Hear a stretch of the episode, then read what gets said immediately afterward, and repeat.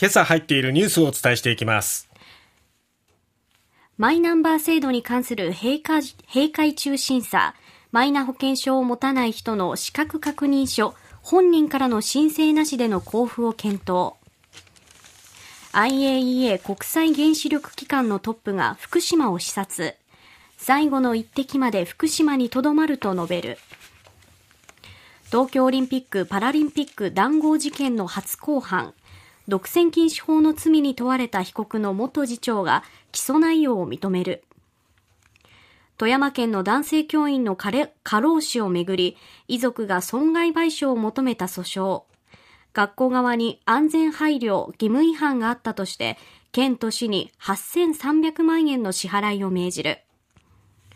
応答町が建設を担うゴミ処理施設の情報公開。応答町長が田川市に圧力をかけていたことが明らかに。さてまずはマイナ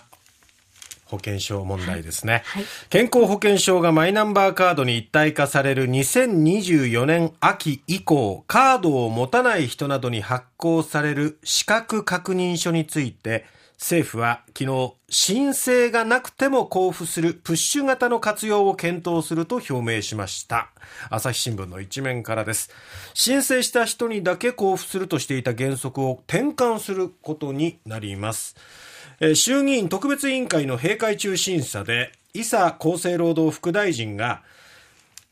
いわゆるプッシュ型も活用するなどして全ての被保険者が必要な保険診療を受けられるように隙間が生じないように適切に対応すると述べました。えー、これに対して、まあ、立憲民主党の長妻さんは、プッシュ型の確認書であれば、現行の保険証と変わらないと主張。まあ、確かにそうですよね。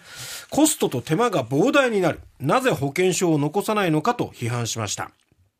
また、えー、個人番号を確認できる IC チップ付きのカードを健康保険証として利用できる制度は G7 の中で我が国以外はないと加藤厚生労働大臣が答弁したんですがその答弁も引き出して情報漏洩の可能性などの危うさを指摘しました。ただそれでも加藤厚生労働大臣は医療現場で様々な情報を活用してより良い医療が行っていただけるなどとメリットを強調したということです。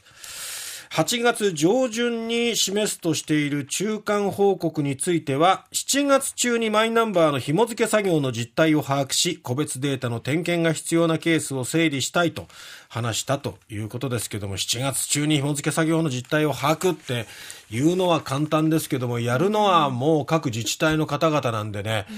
一層大変な作業になるな、そのことまでちゃんと分かって言ってんのかなというところがちょっとね疑問です。さて、続いては、IAEA 国際原子力機関のラファエル・グロッシ事務局長が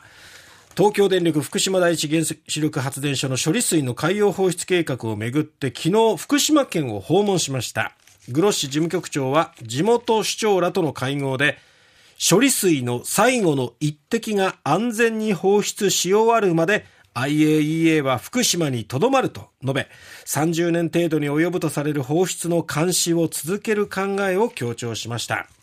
えー、グロシ事務局長は、えー、福島原発を視察しまして IAEA の職員が駐在するための事務所をこの日開設したことを明らかにしていますさて東京オリンピック・パラリンピックをめぐる談合事件独占禁止法違反に問われた大会組織委員会大会運営局元次長の森康夫被告の初公判が昨日東京地裁で行われました。いよいよ始まりました。検察側は冒頭陳述で談合に関与したとする7社が得た粗利益は1社あたり最大でおよそ52億円に上るとしまして、談合の結果各社とも他のスポーツイベントと比べて高い割合の利益率につながったと指摘したということですね。えー、テスト大会の計画立案、そして実施、本大会運営業務の総額は合計およそ437億円。そして計画立案業務を落札した企業は組織委員会の方式方針に基づいて本大会の運営業務なども随意契約で受注しまして7社の受注総額は全体の95%にあたるおよそ418億円に上りました。そして7社がそれぞれ得た粗利益はおよそ52億円からおよそ6円6億円までということで、イベント会社セレスポの粗利益が最も大きかったということです。52億円というのはちょっとまた驚きです。驚きといえばこちら、富山県の滑川市の私立中学校教諭だった40代男性がくも膜下出血を発症して死亡したのは、